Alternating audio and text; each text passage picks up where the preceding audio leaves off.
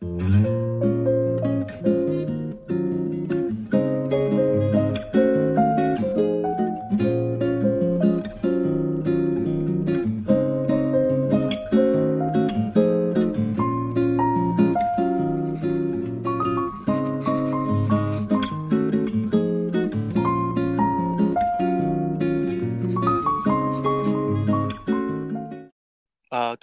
我是凤梨果，这里是波波摸佛的博客第四期。大家好，我是龙猫妹妹。对，然后终于我们期盼已久的龙猫妹妹回归了。我是我是 我是退役了吗？我是离开了吗？离开了一周。上一期我自己录的那一个几乎没有人看，就是小宇宙上面播放量只有四个。没第二期也没什么人看，但是多了一个订阅者了，就是上一期我发完之后，然后我刚发，那我刚我刚发的时候，他也没有任何没有什么人听的，上一期就第二期，然后我现在就已经放平心态了，就是当做一个单纯的。我我先讲一下我最近一周看的，就是我前几天在看一个《再见爱人》第二季，它就是。就是回归了，然后我就去追了，因为我上一季看的挺认真的，我觉得很有意思。就是他展，就是这个节目应该很火，大家应该都知道，我就不介绍了。我就觉得他展现的东西非常的现实，然后很有参考价值对观众来说。然后我就去看了第二季，因为我觉得它里面有非常多的很经典的。或者说很普遍的一些亲密关系的形式和方式的展现，而且甚至比如上一季有一个，我还入，比如入坑了，也不是入坑，就是上一季的童晨杰他也开了一个播客，然后我定期也会去听他的播客。啊，对，然后现在第二季了，第二季我可以简单介绍一下，就是哦，我还我还发给龙龙妹妹了，就是因为我们都。都有一个都认识的一个音乐人苏诗丁，然后 他也上了这个节目。对他这一期三三三对夫妻就是年龄跨度更大，就是从三十加一直到六十加的都有。然后里面我就看到了一个点，然后我就想在这里讨论一下，因为这个词好像是我们之间交流经常出现，就是尴尬这个词。就是比如这上次跟龙猫妹出去玩的时候，她就觉得我是不太容易尴尬的一个人。然后他说自己是一个很容易尴尬的人，然后那里就给了一个定义，就说尴尬就是责任感大于兴趣，你就会尴尬。然后我觉得好像有，好像还挺有道理的。但是因为我自己所处的尴尬时刻比较少，所以我想让王王妹妹举例一下她近期遇到的，或者她经常遇到的，然后我们套入一下这个模型，看看成不成立。这句话是某个人说的吗？对，黄执中说的。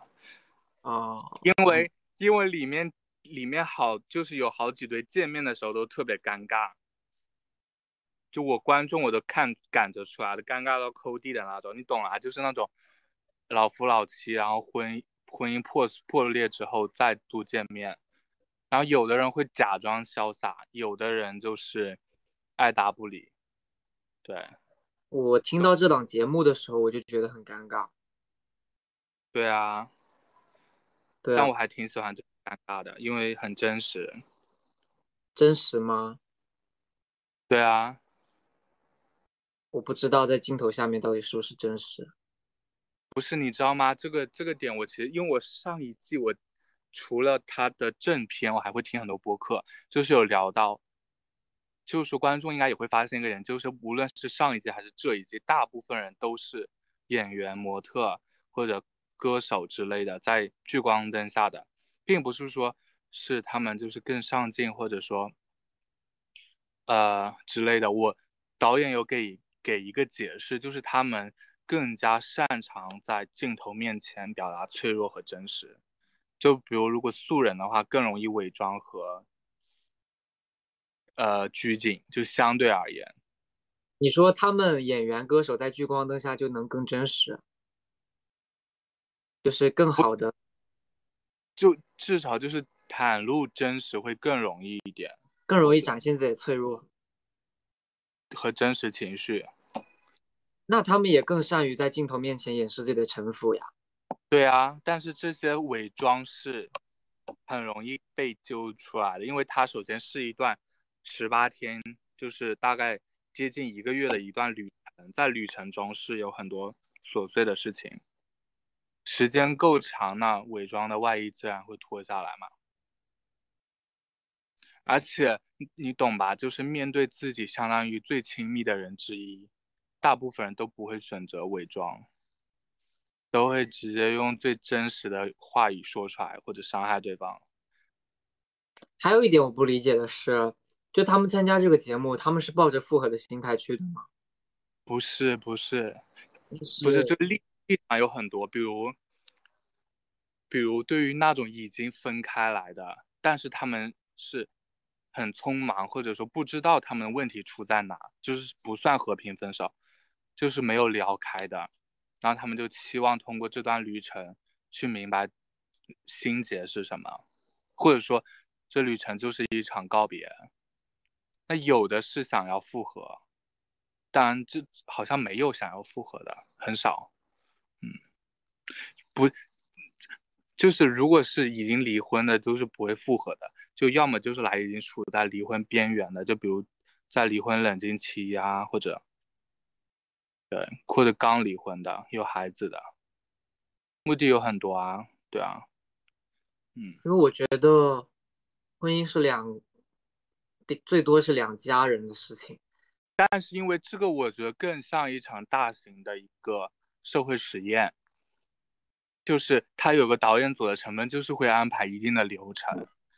然后安排一定的问题、一定的环节，而且还安排了就是另外两对可能跟你们有同样困扰的夫妻在一起，而且或者说他们只是提供一个样本，你不用管他的目的，你只要管这段节目它展现的东西有没有带给你收获就行了。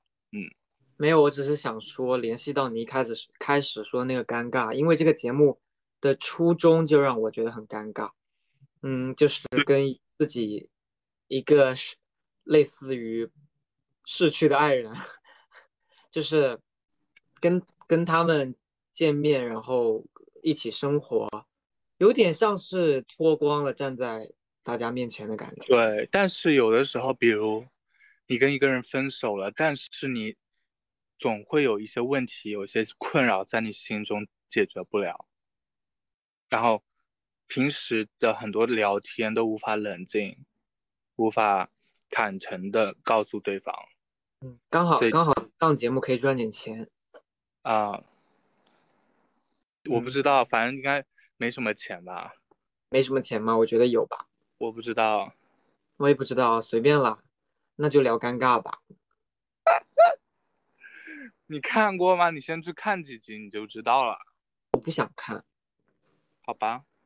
那你说说你最近的尴尬？因为我本身本身就觉得婚姻是一个不好，不不不能说不好吧，就是说我见到的婚姻，我没有见到很美满幸福的婚姻过，所以那些不美满的婚姻，里它可以提供一个解释，但是它不仅仅展现了破碎的一面，因为你知道吗？有恨一定夹杂着爱嘛。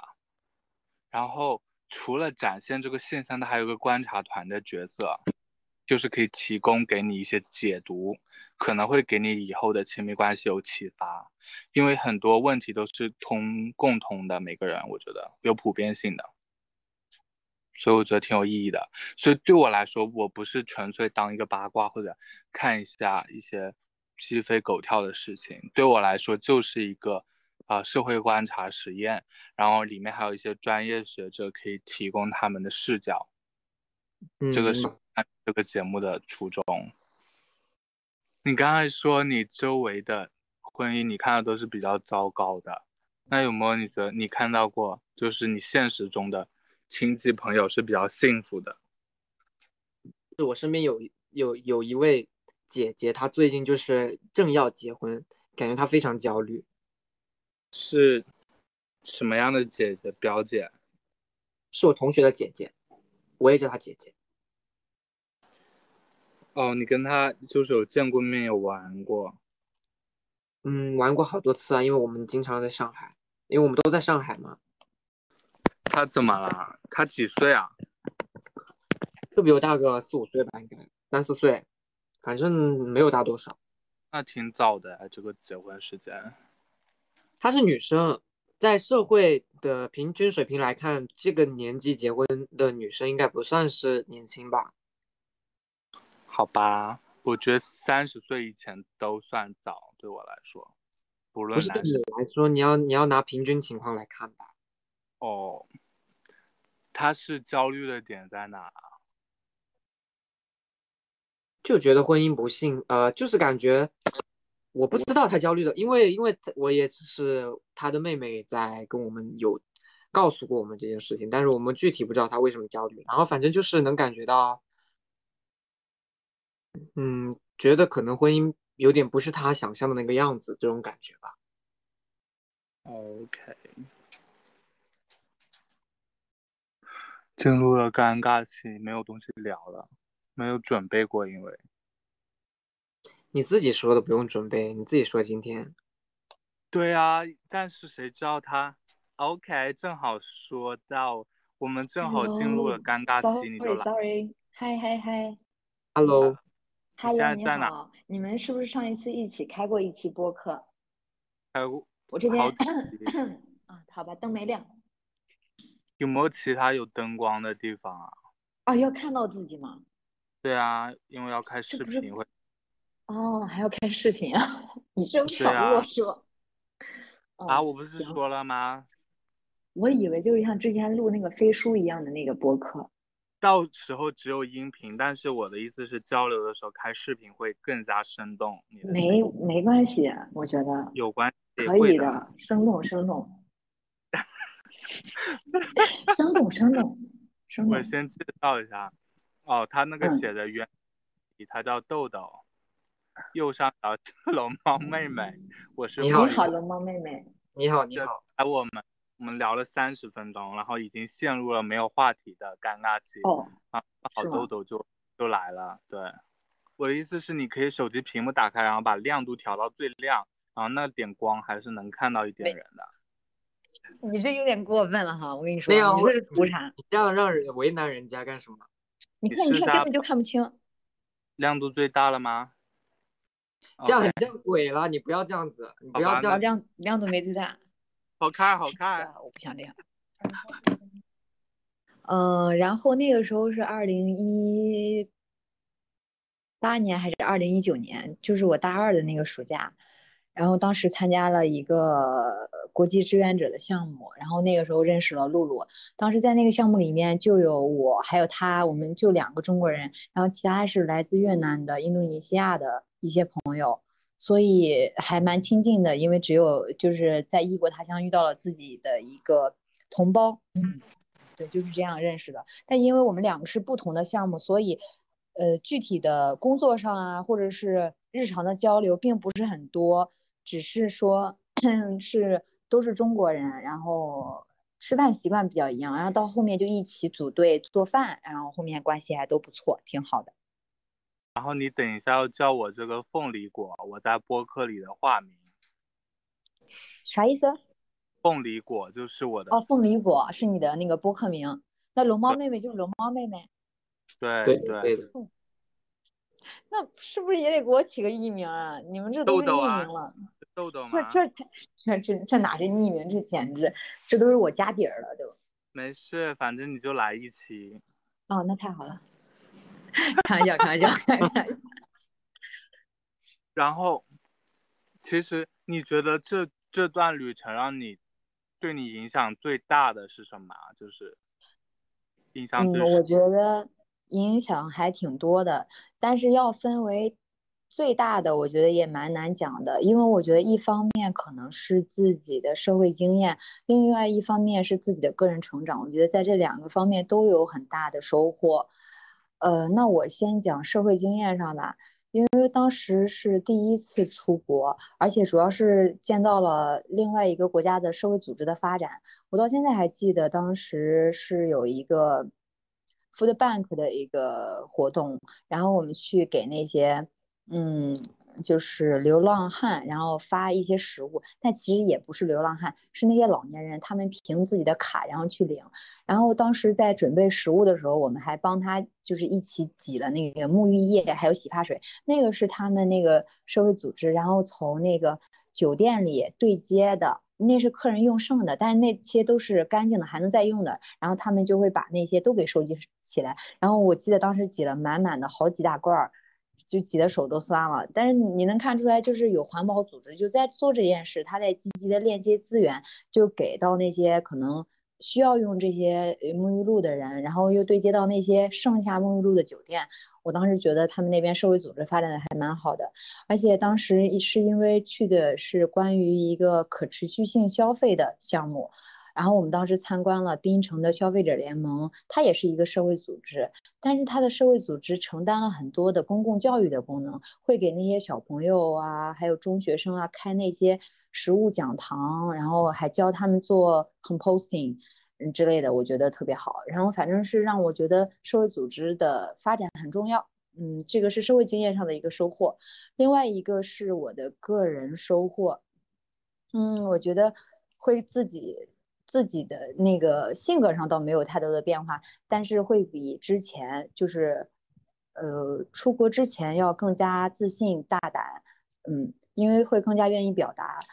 呃，在马来西亚的时候，他们都特别的友善，并且。每次的活动都会做一个复盘总结，会有很多很多的讨论，一直会问 what why 还有 how，然后你在这些讨论当中，你不得不去发表自己的观点，尽管英文可能不是很好，呃，我觉得这个收获还蛮大的，而且他们会觉得你有观点你就要提出来，如果你没提出来，那你在这里私下说其实特别没意思，嗯，我觉得这个收获也挺大的。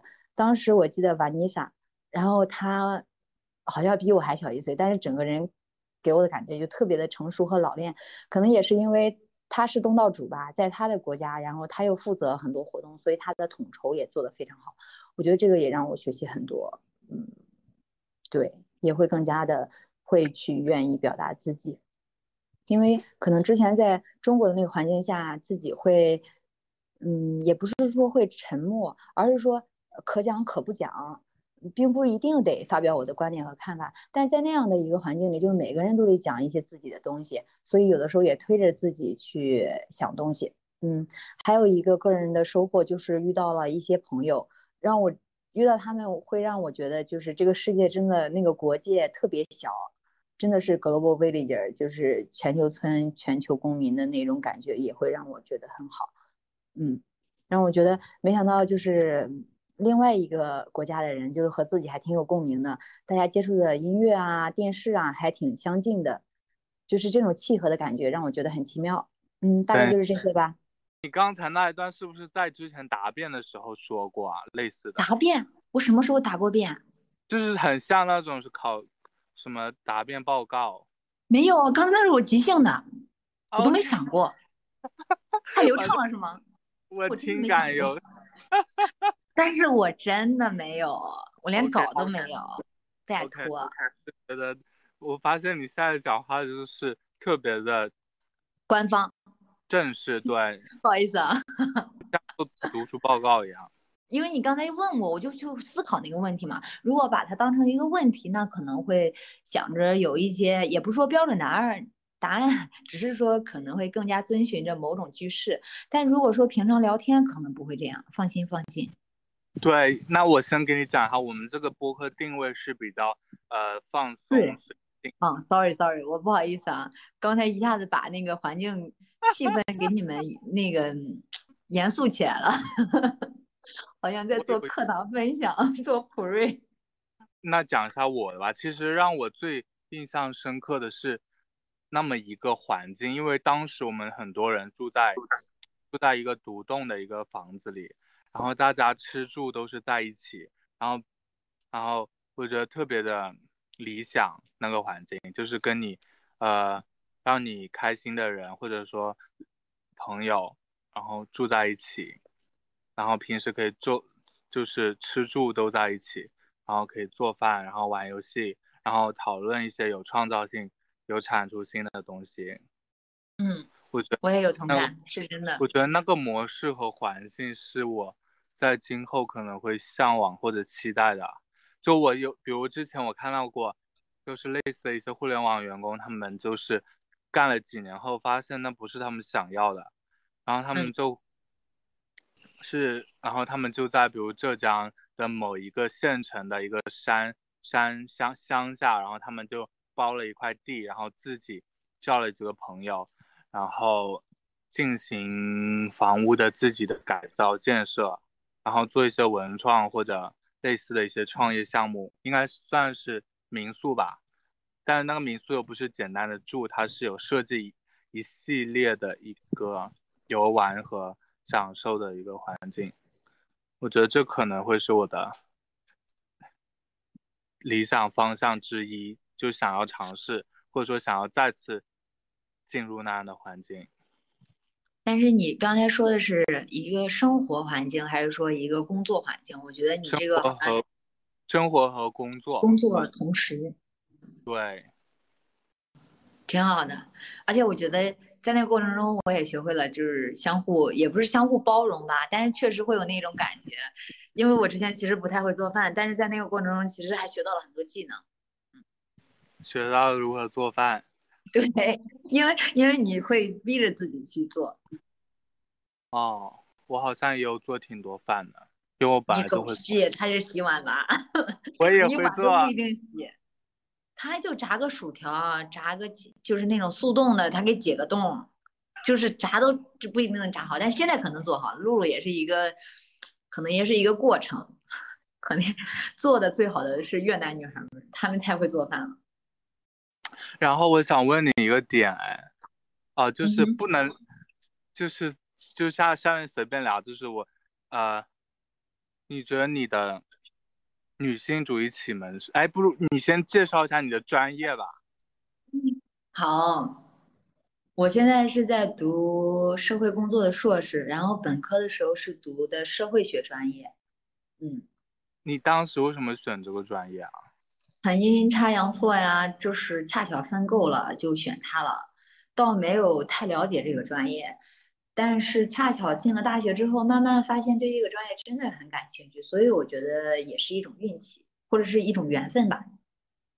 等一下，我这里又发散一下，我想介绍一个 app 叫贴贴，然后我最近已经这个 app 已经用了两三个月了，我发现它真的很好，因为它，我先讲一下它的模式，它的模式就有点像是私密化的一个朋友，私密化的小红书，反正就是它有上限，每个人可以加五个密友，然后每一次分享。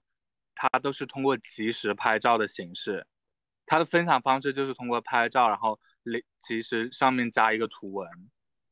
然后我觉得这样的方式，我是在慢慢使用中才发现它这个产品的一个他的目的，他就是想要抓住那些你越来越在朋友圈或者说不太不太重视的一些微小的情绪和感受。我觉得它可以。给你一个渠道，让你很自如的表达出来。就是像我现在，我就是看到，比如让你心情有波动，或者说有意思的点，我就会拍下来发到里面。而且用这个的时候，你不会去在意有没有人看到，他们有没有点赞回复。我觉得它是一个更私密化、更加呃触及分享本质的一个朋友圈。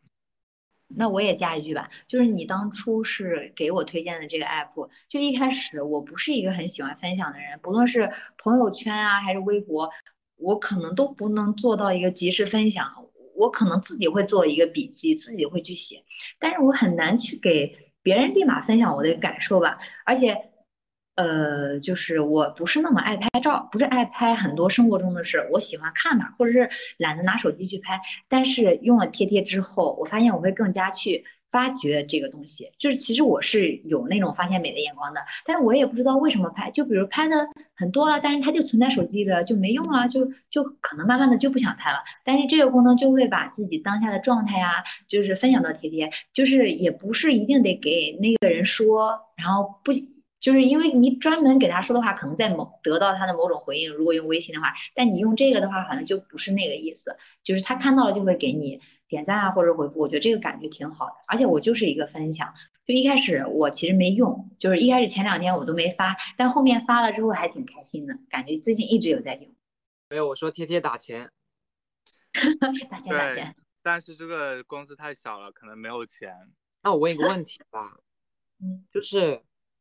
你们觉得它和微信建一个聊天群去发图片分享有什么区别吗？有区别，因为首先聊天群的话，你肯定要保证群里每个人彼此之间都是认识的，你不可能，比如你小学的同学跟你大学同学不认识，你也拉个群，然后每天发东西，对吧？他们也会尴尬，或者，但是贴贴它是一对一的，我是说那个评论是，就只有。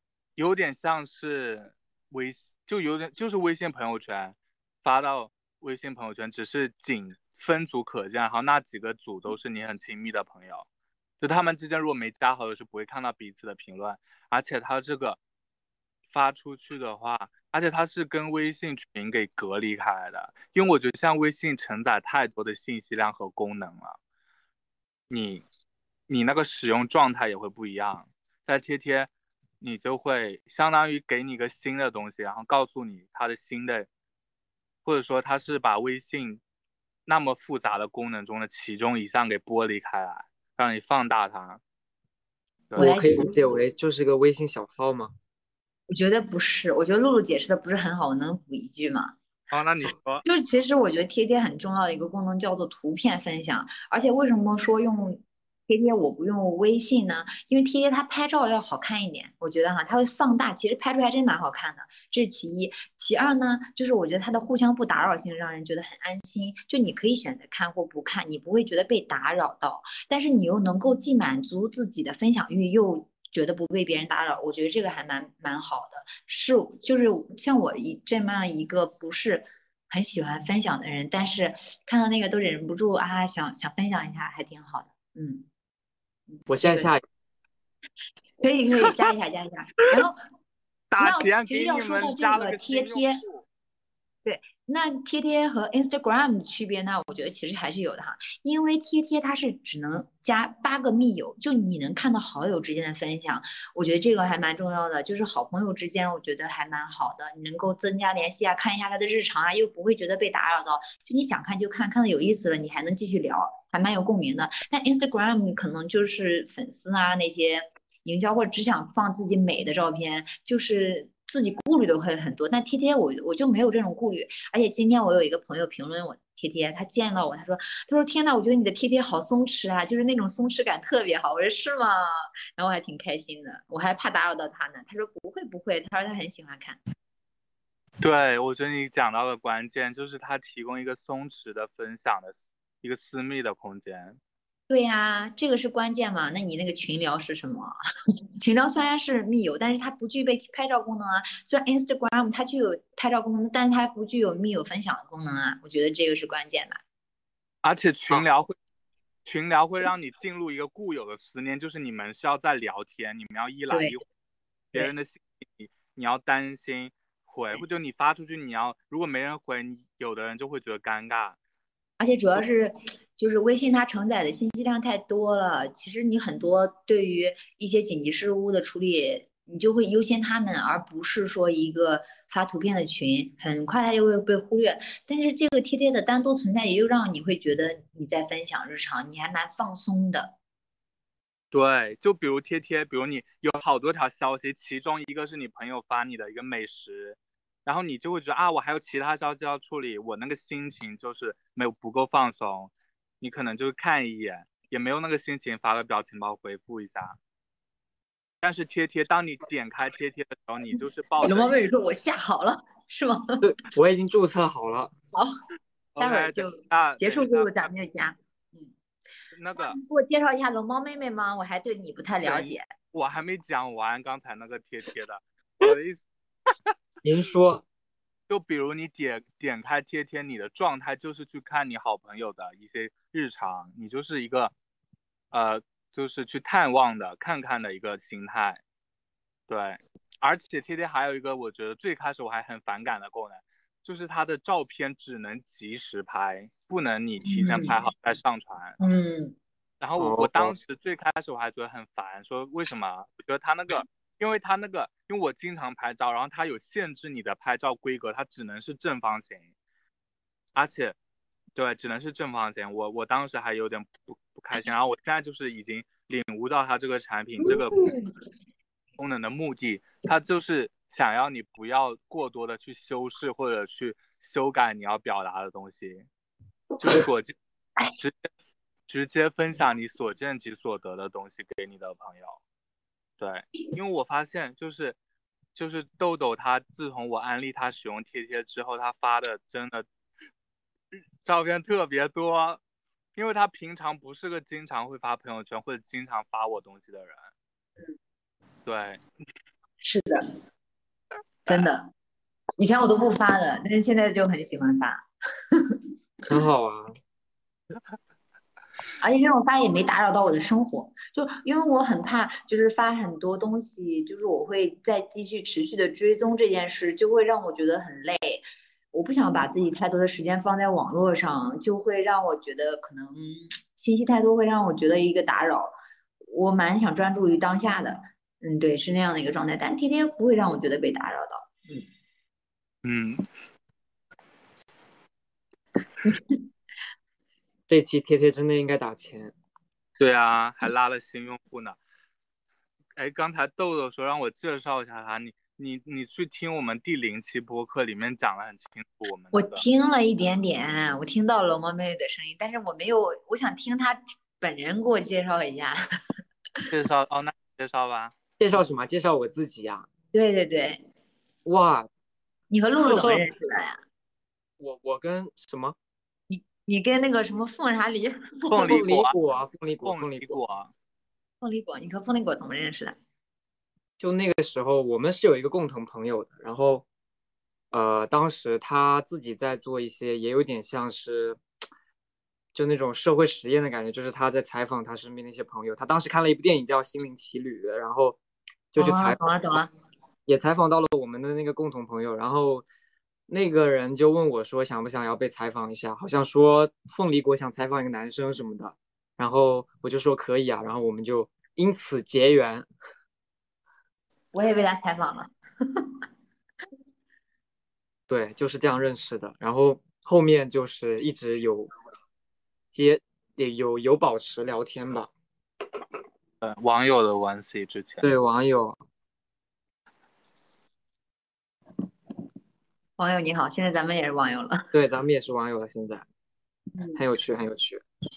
然后，我对那个豆豆，我有个问题，就是他今天贴贴分享了一个他上课的一个课件里面的一个词，我觉得还挺有意思的，就是性别无归属是是什么东西啊？嗯，就是先简单讲一下这个的背景吧。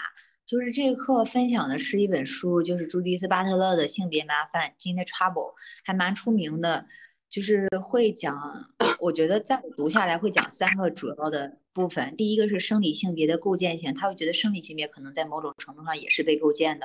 然后第二个部分是强制性异性恋矩阵，就是在这样的一个就。就我们以为异性恋就是可能是一个天然的，但其实它又在个强制性的矩阵之里。最后一个他讲的就是性别操演论，就是讲性别的一个，也不算是一个扮演，也不算是一个戏仿，但会讲到这个重复性。我觉得这个蛮难讲的，就很难说。然后你刚才的问题是啥嘞？Sorry，一个专业名词叫做什么？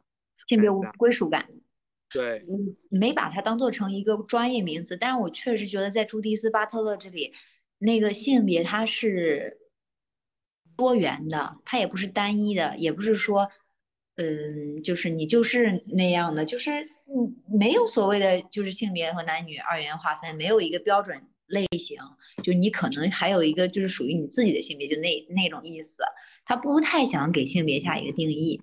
就是你能懂我的意思吗？我懂啊，所以这无归属就是不定义的意思。对对对，然后我记得当时今天我我也有记得一句话，我觉得让我印象也蛮深刻的，我分享给你们。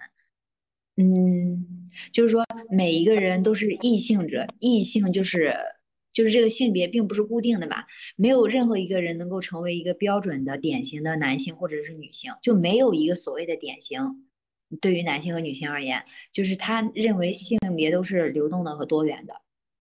所以我想问一下你，你觉得你的那个性别意识的觉醒是什么时候，或者女性主义的启蒙？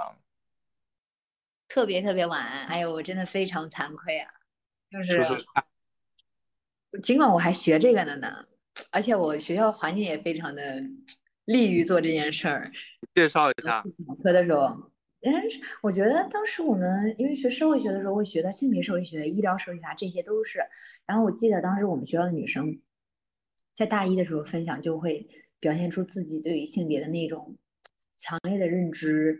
以及说对于那个性别女性角色的那种迫切的想要打破，还有对于那种就是这种异性恋矩阵啊，还有那种男权社会的反抗，就特别激烈了，就还蛮激进女权的。当时我都不太懂，二十就是大一的时候，大一大二的时候，我们觉得没必要吧，就是会有这样的一种感受，因为我觉得在我从小的家庭里，我没有明显的感受到性别不平等，反而我和我爸爸的关系很好。然后和我哥哥的关系也很好，所以嗯就没有太觉得女性受压迫。直到大三，应该是大三的一门课，当时是排一个剧本，嗯，关于生育故事的，呃，写女性的生育故事。所以我们当时我们小组主要负责是七十年代左右吧，然后就会查阅很多的相关文献和资料。当时你在查阅相关文献的时候，你看到别人的这个性别故事，看到别人的生育故事，你真的会觉得女性就是在当前社会或者是过去，她就是一个受压迫的角色。那个时候我才明显的感觉到，因为我之前可能更多的是一个女儿，你在家里其实是享有一部分资源的，并且享有一部分宠爱的，你没有觉得说这个社会对你的。苛刻要求有多么深，或者是其实也有一些要求，但可能我给内化了。比如说要求女孩子要听话、懂事，但是我是觉得懂事啊、孝顺啊这些词是不是一个女性专有的词，而是说男女性都要有。所以我没有当时很觉得有什么。但是当我接触到医疗社会学排剧本的时候，自己去想故事的时候，那真的你会把那个矛盾和冲突会放大。那个时候我可能才会真正的意识。就是慢慢开始觉醒，因为我现在是一个女儿，那今后如果我成为一个妻子呢？那我要成为一个母亲呢？那我是不是也要就是放弃自己的职业，然后成为就是家庭主妇或半家庭主妇，然后自己在艰难的做着自己家庭和工作的平衡？但是男性可能就好像没有存在平衡不平衡的问题，他只是做好他的就可以挣足够的钱，当好一个 breadwinner 就行了的那样一个角色，我就当时觉得还挺不一样。嗯这个时候可能是真正开始觉醒，但还没到激进女权那一步。但我会发现现在越来越对于性别的理解加深，还好像真的，我觉得真正的启蒙就是这两年才开始。嗯，那那这个是认知的改变，那他对你现实的改变有什么？就是对你对外的一些行为模式的改变。当时没改变。就是那个那个故事，只是让我就是生育故事，只是让我会对女性的处境有了更多的了解。但是我觉得从就是性别意识的觉醒到自己的行为改变啊，可能是在这两年，就是上研究生阶段啊，还有大学最后一年的时候，这两年会有一个改变啊。我觉得也是在异性恋的这样的一个 情况下去思考，真的，这个是真的会有感觉哎，嗯，就是 这个是可以说的。可以说，啊到时候，嗯，可以说，可以说，就是我觉得特别搞笑，就是啊，我之前是没谈过恋爱的，但是并不代表就是没有人追求，或者是说没有机会进入到一段恋情中的，是有很多次机会，但是呢，我当时反正就是也不太会和别人处理好关系，处理的不好，就是直接就拒绝，拒绝可能之后连朋友就不能当了，这个是初高中的一个状态。到了大学呢，因为我们学校那个环境。而且到大学，你可能觉得自己也可以谈恋爱，也该谈恋爱。插一句，观众可能不懂你学校那个环境是什么环境，就是豆豆他本科上的，哦，他不懂，是个女院，就是说几乎所有学生都是女生，就他那大学，嗯，就那个时候你没有男生的追求了之后，你会觉得，哎，男生也不是那么讨厌了。其实也没有觉得讨厌过，就是我没觉得他讨厌，当朋友从来都不会觉得讨厌。但是当别人追求我的时候，我就会觉得，哎呦，就不知道怎么相处的好了，会让我觉得有一种无措感。但在女院我就没有那种感觉了。但是你后面你，但是你又觉得自己可能也该谈恋爱，然后后面也认识了一个男生，但就是因为认识了这个男生，让我去就是蛮反思现在的一个。有有些吧，有些不是所有哈，也不是全部，就有些人的那个恋爱模式还蛮有趣的，就他可能会有一个脚本，就类似于男强女弱，A 男 B 女，而且刚一开始认识的过程中，建立在那个男生可能帮助了你一些东西，就比如说，我记得当时应该是。自习室下课啊，然后我要回家，但是电动车借给另一个同学，然后那个男生就会把他的电动车借给我，但是我当时就觉得没必要啊，我自己骑个共享单车就走，或者我也走回去锻炼锻炼身体。但当我拒绝他那个电动车的时候，他的脸都变了，垮了的那种感觉，就好像我拒绝了他电动车，就拒绝了他这个人。就他刚一开始会把这段关系维持在一个他帮助我的角色，并且我觉得在一些恋爱关系里啊，女生会有些哈，有些。有些女生会更加的依赖于自己的男朋友，以以显示自己的女性气质，并且彰显自己男朋友的男性气质，就是霸权性的男性气质。但其实不是，但其实真实不应该这样，我觉得。举个例子，你说以什么怎么样彰彰显？男朋友的男性气质怎么样彰显自己女性？我不知道我这个例子恰不恰当，或者你们能不能理解哈？就比如说那个男生其实成绩没那么好啊，或者是，呃，只能用成绩来代表吗？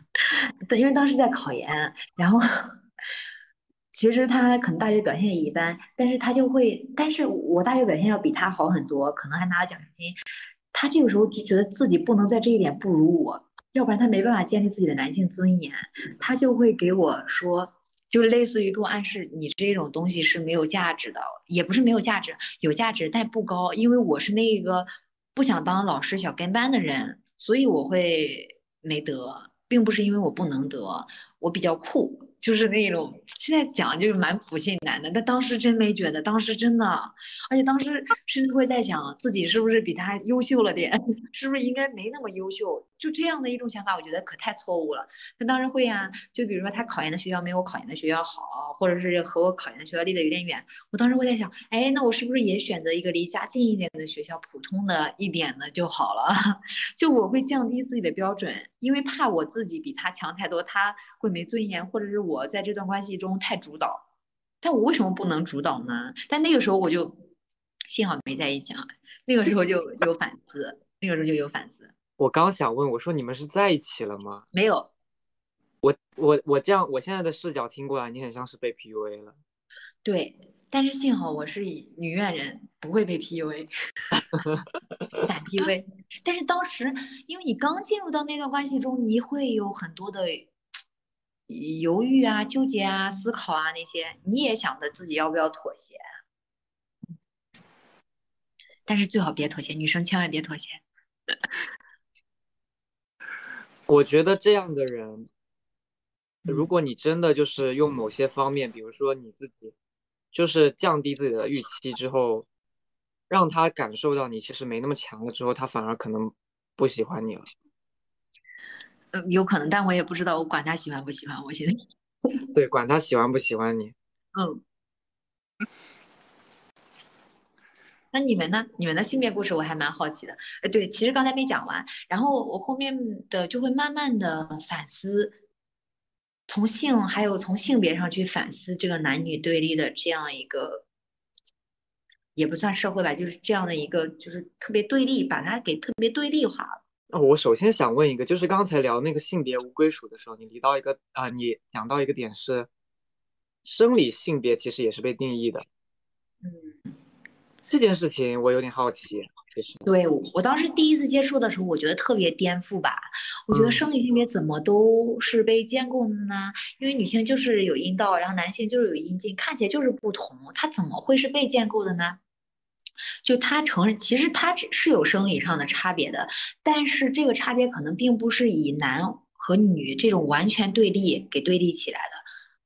嗯，并且因为他书中举的一些例子吧，就是我记得有一个十十九世纪的赫尔克林这个例子，他是一个阴阳人，他是双性人，就他既有男性生殖器官，又有女性生殖器官，但是在他那个时代里，他是一种性别上的不可能，他其实引起了当时社会的一种恐慌，因为没办法把它定义为男或女，然后后来就对他的身体做了一个处理吧。但其实你在咱们现在的这个社会里，嗯，这种情况会多见一些。就不论是生理上真正的还是后天改造的，会有这种身体上没有性别，就身体上的性别性不那么明显的人，比如说泰国的 Lady Boy 啊这些，嗯，对，他是想通过想想说什么吗？就是作者他主要的观点是想说，其实我们以为的那个生理性别，其实也是我们就是对于社会性别的想象所建构出来的。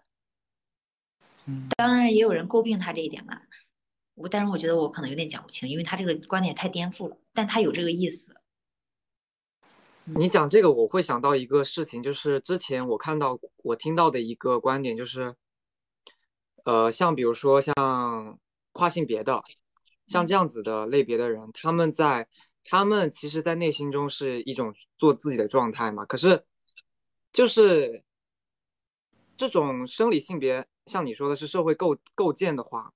那在他们在这种追求做自己的过程当中，到底是在深化这个刻板印象，还是在减弱这个刻板印象呢？就是他在心里其实是有认定自己是一个男生或者是女生的一个认知在的，然后他也为了那个做自己的那个认知去做这件事情了。可是最终他其实得到规训，还是说在一个社会属性的定义下去做了他心中认为的男男和女而已。嗯。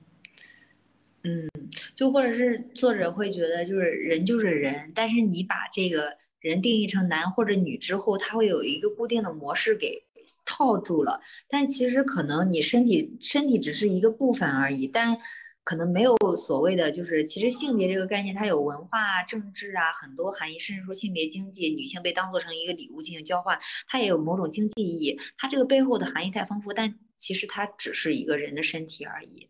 甚至说你可以喜欢男的，可以喜欢女的，尤其是在随着科技的发展，可能大家并不以生殖为目的，就是繁衍后代了嘛。因为你可以从性行为上解放出来了，某种程度上，就生育繁衍后代这件事可以从那个性行为上脱离出来。某种程度上，就是比如说，呃，那个试管婴儿啊，还有说直接两个拉拉，然后去那个买精子生育。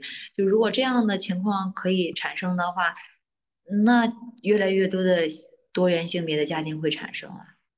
嗯，我我理解龙猫妹妹那个问题，有点像是就是在比如在呃同性恋关系中，有一些人还是会依然遵循传统的异性恋中的那样的呃男权视角下模式。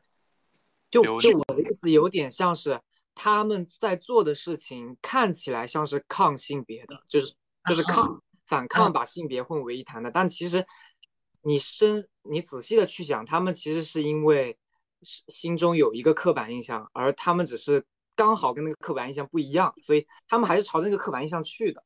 嗯，就是我懂你的意思了，就是那个影响其实挺深的，而且露露举的例子也蛮好的，你俩能够稍微呼应一点，有一点不同，但有有点差不多，就那种反抗其实也是可能受到那种男女对男女模式的一个影响。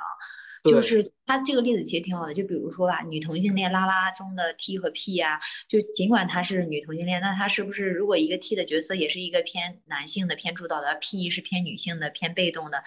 然后巴特勒这里的观点其实是没有一个真品，没有一个所谓的典型的标准的男性或女性或者一段典型的两个人的位置吧，而是他觉得，比如说异性恋，它是一种模仿，就他给出一个，比如说夏当。亚当和夏娃的例子，然后大家都去模仿。然后同性恋呢，不是对于异性恋制度的一种模仿，而是一种复制品对于另外一种复制品，它两个都是模仿，所以到说不上来谁模仿谁。而且我也问过我的一些拉拉朋友啊，我说那你是 T 呀还是 P 呀？我就特别当时特对这个话题特别感兴趣，就问了一些朋友，他们可有意思。但我发现没有一个人会给自己定义。我问了三四个朋友，他们不会给自己定义说自己是 T 个 P。我说你不是 T，但是你为什么看起来那么 T 啊？他说你可别这样说，你这话一说的可不行，就开玩笑。对，其实他们不会这样定义哈，只是我们会以为。而且我觉得真正在实际相处中的这个性别，性别实践是非常复杂的哈。就有些人他看起来可能比较主导，但他在某些事情上可能没那么主导。就是你要看他的日常的具体的相处，所以他们这也就是为什么他们不太喜欢给定义的原因吧。你们俩的性别意识决定是在什么时候啊？你们觉得是自己是一个女性主义者？我想问一下两位男性同胞。我，那我我先讲，不然龙猫妹妹先讲。哦，我我觉得我的我发展的过程其实没有很明显的什么时间点。我觉得我从小就没有很去，我说实话，我真的我觉得我从有意识开始我就没有很区分性别这个事情，就是嗯。我不觉得我作为一个男生，我不能做什么事情。我不觉得一个作为一个女生，她只能做什么事情。我好像从小就这么认为。然后，所以你要问我有什么标志性的过程或者事件，我想不出来。但是我可以讲一些，比如说我从小的时候嘛，嗯，我在小的时候，我跟女生的关系是比较好的，在小学的时候。然后那些男生，他们可能可能是那种，他们就会课间出去玩，而我就待在教室里的那种。然后他们就会说我，比如说用“娘”这种词语来形容你啊，但是还好，我觉得我自己还对于应对这这件事情，我觉得应对的还挺好的。就是我当下的心情，就真的只是觉得，为什么男生不能跟女生一起玩？为什么男生就要扎堆啊？然后男生为什么不能娘啊？我当时我当时就已经这么想，当时应该是四五六年级吧。然后我就很不理解，我就觉得他们好俗啊。然后。然后我就后来，我还是比较坚定吧，就觉得我我虽然说我自己其实，在那个年纪是有受伤的，就是觉得有点，虽然他们没有实质性的排挤我，可是我还是觉得我自己跟他们有点不一样。然后，嗯，但是倒没有说不自信到说怀疑自己啊怎么样，这些倒没有。然后，嗯，后来就是我觉得我生命中。遇到了挺多，就是我跟女生的交流都让我觉得挺舒服的。就，嗯，可能在生命中很早就遇到了一些反刻板印象的人，比如说我在四四五年级的时候，我可能就认识了一个姐姐，她是个拉拉，然后她会跟我，嗯，当时特别有意思，就是她认识我的时候，她第一次认识我，她还把我搞哭了，就是她可能是在。就就他可能当时比较腐，他他对我就是可能我当时长得还比较可爱，然后他当时就是对我就是说了一些我我的那个认知范围以外的话，然后我就觉得他在他好像在羞辱我，还是说反正就是觉得我自己被被冒犯了，然后我就哭了。第一次跟他认识的时候，然后后来我们就成为了很好的朋友。然后对，呃，然后包括我小时候跟我哥待在一起的时候嘛，我哥他喜欢。国外的一些东西，然后他喜欢的文化都是很很包容、很开放的，所以我很早就接受了。就在这种潜移默化中，我从来不觉得这些有什么问题。然后我记得我有一个最深的一个标志性事情是，就是当时我们初中的时候嘛，呃，就很搞笑，就是大家开始你知道，男生喜欢做一些有点看起来不雅的事情，然后呢，那个。当时有一个词特别流行，那几年开始开始流行，叫做“搞基”，然后就是大家就是呃什么 gay 啊这些就开始火起来了。从那几年，然后我我我我好像是就是那我的过程跟别人是不太一样的，就是我从小好像就觉得说这些事情我一直以为是正常的，是直到后来就是嗯大家开始聊搞基，开始聊 gay 这些话题的时候，我才说哦。原来两个男生在一起，这是不不正呃，就是在社会正常视角下是不正常的。我我以前也没有觉得他们正常，也没有觉得他们不正常。我只是觉，我只是觉得，如果说有这样的事情，我不会觉得奇怪，我就会觉得很正常。然后是后来大家去调侃、去去聊这个事情的时候，我才发现说这。里那个社会的规训下，它是不正常的。然后我后来就开始意识意识，慢慢开始意识到。后来，然后我，然后我还是那样，我还是保持的那个状态，就是一直以来就是觉得说，呃，我不觉得，男生和女生有什么具体的区别。我甚甚至这些事情会规训到我的行为里，就是比如说，呃，有一些男生他们很喜欢展现自己的绅士风度，比如说什么觉得，呃，什么事情都要让女生先啊，或者是比如说搬东西只能让男生搬这种事情。我当下我当下的第一感受都会是，女生她们自己本身有有想要被你看清吗？就是。就是当一些男生他自己自以为是在袒护女生的时候，我我就会觉得，那些女生她自己本身有有想过要被你袒护吗？她可能自己就是想解决这个问题。你说，我都忍不住插一句哈，其实你这一点我特别有感触，就是而且我跟我同学分享的时候，我就说到，其实尤其是这种关系建立在刚一开始的时候，或者是比如说两个人没有成为男女朋友之前，暧昧期啊，或者说陌生的人之间，男性就会彰显自己的在体力上的优势吧，甚至觉得自己还蛮骄傲的。对那种男性荣耀吧，但其实，在进入到一段真正确定过的关系里，他们反而会更加变得容易不耐烦，并不是事事都很想帮你的。他其实一开始只是想建立自己的男性荣耀、男性自尊，然后后面并不是说他真的体贴、真的绅士、真的想帮你。我觉得其实这是两回事。他我觉得前者的帮是一个他满足以他自己为中心的，他是对于自己男性气质的一个满足。对对对，然后呃，或者比如说。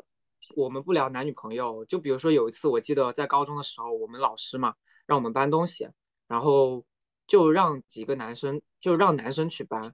然后，嗯，我我我当时我我我的心里就是因为我自己非常瘦的一个男生，我其实没什么力气，我心里就觉得说男生其实也是有没力气的。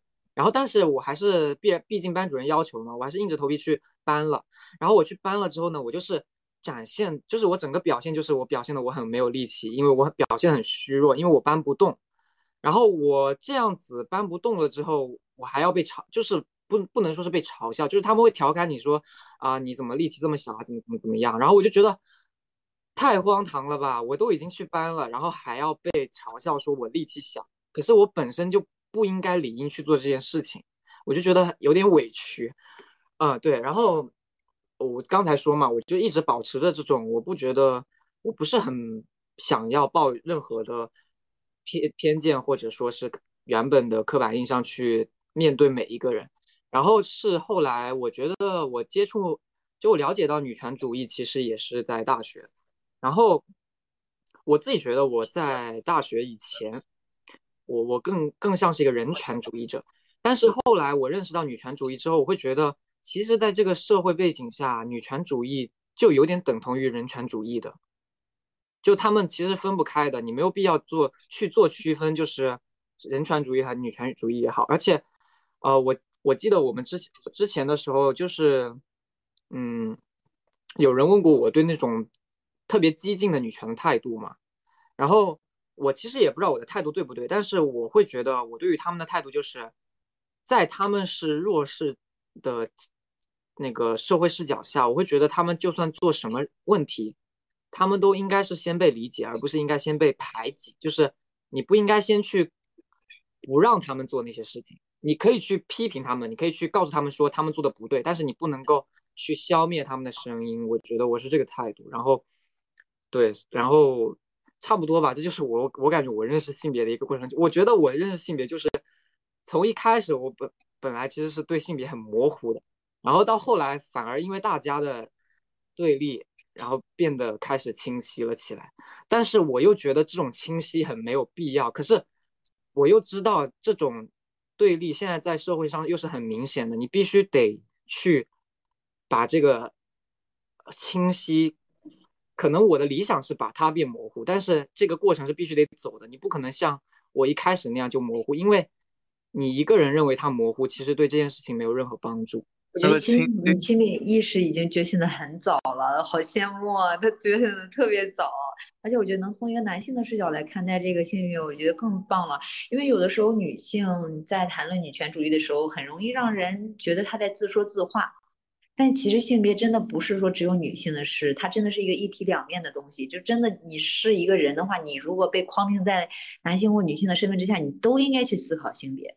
嗯，对，而且你知道。就是我身边其实之前有一些嗯，就是我们刻板印象来说，就是普信男嘛。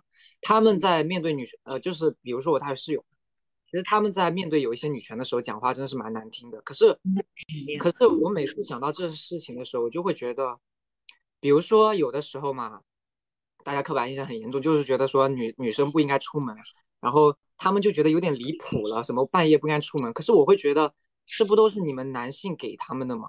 你们你们自己把氛围打造成这个样子，你们应该做的是去证明，不是每个男生都是这样子的，而不是就单单说一下说你们怕什么什么，不是每个人都这样子，这没有意义。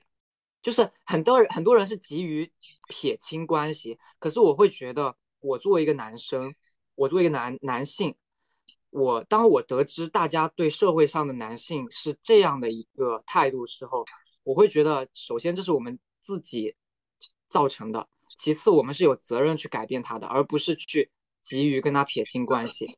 就我只有百分之二的电了，因为你们知道我一直调亮度，我本来手机电就不多了，现在只有百分之二了。我就而且我在楼道里没有充电的地方，你知道吗？那怎么办？没事啊，聊不完可以以后再有机会再聊。虽然我还没讲完。我觉得聊得很好，太好了。龙王妹，你好，你好，好，你好，你好，你好。我 我。回头建个群，加个微信。我觉得可以啊，可以啊。刚才撇清关系这个点，我觉得讲的很准确。就是比如之前，就是每当有一些性别有性别因素的一些暴力事件出现的时候，百分之一了，百分之一了。我跟你说，我不行了，手机还有百分之一的电了，我真不能跟你们聊了，我真上楼了，我去宿舍了。你你先你先去吧。你在宿舍里是不是不方便聊啊？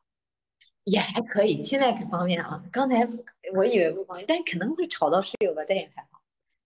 哎，我讲了，我就是觉得那撇清关系特别的准确。就比如之前有一些，呃，有性别因素的一些暴力事件，比如之前那个唐唐山的出现的时候，很多男性会极力把自己撇清关系，就是他们不是讨论这个事件本身，或者说他觉得有一些分析是在攻击自己，我不太理解，他是自己对号入座吗？我不太懂，反正我就是观察到这个现象。嗯，我觉得他们也是代入感比较强吧，就是因为像我看到唐山打人这件事情的时候，我根本不会有任何感觉，呃，我根本不会有就是说，我觉得这是我不会这样，还是我会这样这样的感觉，我的感觉完全就是好可怜那个女生，我就。我觉得人人第一感觉应该都是这个吧，对啊，正正常人正常人不会第一感觉是啊，这个男的好坏，我不会干这样的事情，谁在乎啊？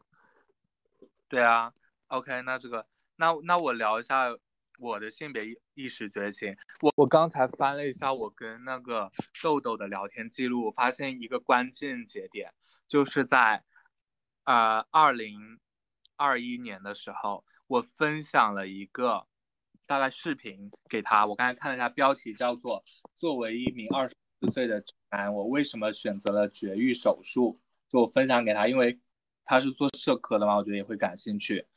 然后他说：“哎呦，你啊，他说你怎么也对这个也感兴趣？你莫非是个女性主义者？”然后我当时问什么是女性主义者，我搜搜看，就说明我当时应该真真的不知道这个词。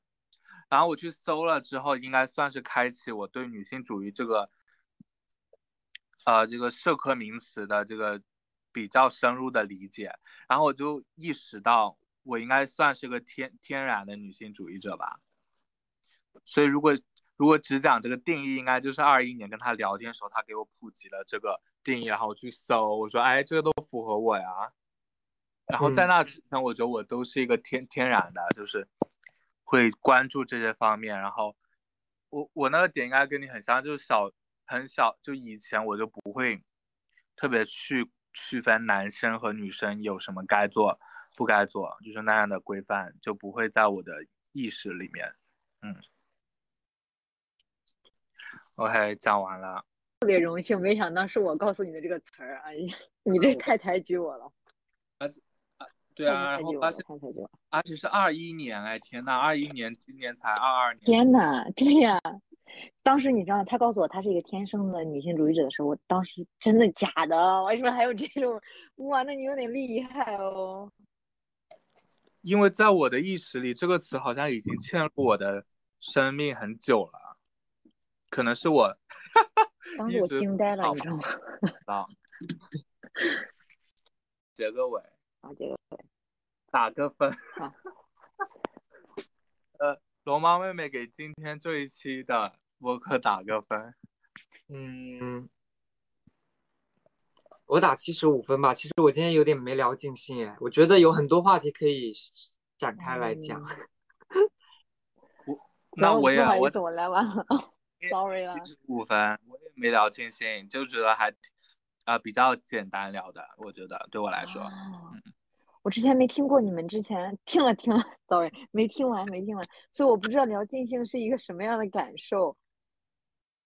但是我确实觉得你俩有很多的可能想跟我对话的一个过程，在这个过程中可能我听的也比较少吧。但是我刚才听了龙猫妹妹的分享，我觉得很好，好吧，那就先挂了，拜拜拜拜拜拜，回头加个微信，那么勤劳那么群聊，快点点一下结束，摸摸摸。世